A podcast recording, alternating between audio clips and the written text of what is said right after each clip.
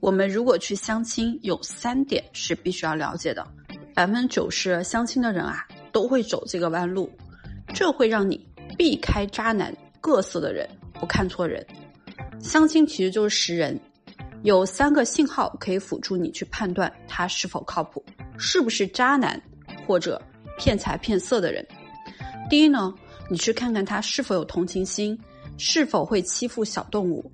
面对不如自己的人，是否会冷漠？如果心里有恨或者阴暗，同情心会缺失，道德观就会堕落。第二，你去看看他的朋友圈子，和什么样的人在一起，他就会是什么样的人。看谁跟他是好朋友，和事业有成的人在一起，他自己也会擅长经营和管理。和一些作家文豪在一起，口才肯定是好的。和喜欢跑步的人天天玩在一起。那他也喜欢运动，和一个人想要发展长期稳定的关系，一定要去认识他至少两个朋友。如果你今天从网上哎找了一个男人，想确定男女朋友关系，我劝你先不要着急啊，你就问问你自己啊，你知道他住哪里吗？你知道他的父母怎么样吗？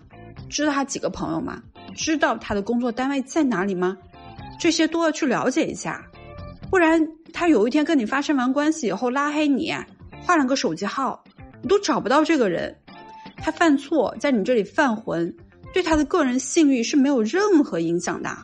你去了解我跟他讲的，那么他要是想坑你，他就会考虑到他的个人品牌是否会受损。一方面，这个人要有诚意；一方面，他也要付出一定的成本，你才能去相信他嘛。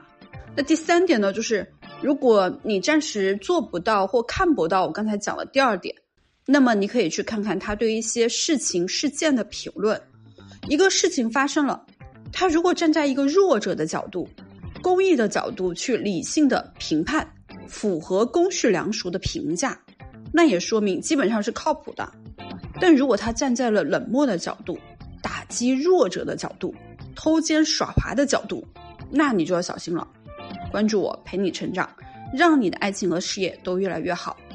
大家有任何的情感问题啊，都可以关注我，来到我的主页，添加我的微信，找到我可以及时的给你分析，也可以在关注我以后，哎，去我的主页右下角有一个发消息的按钮，可以给我发消息联系到我。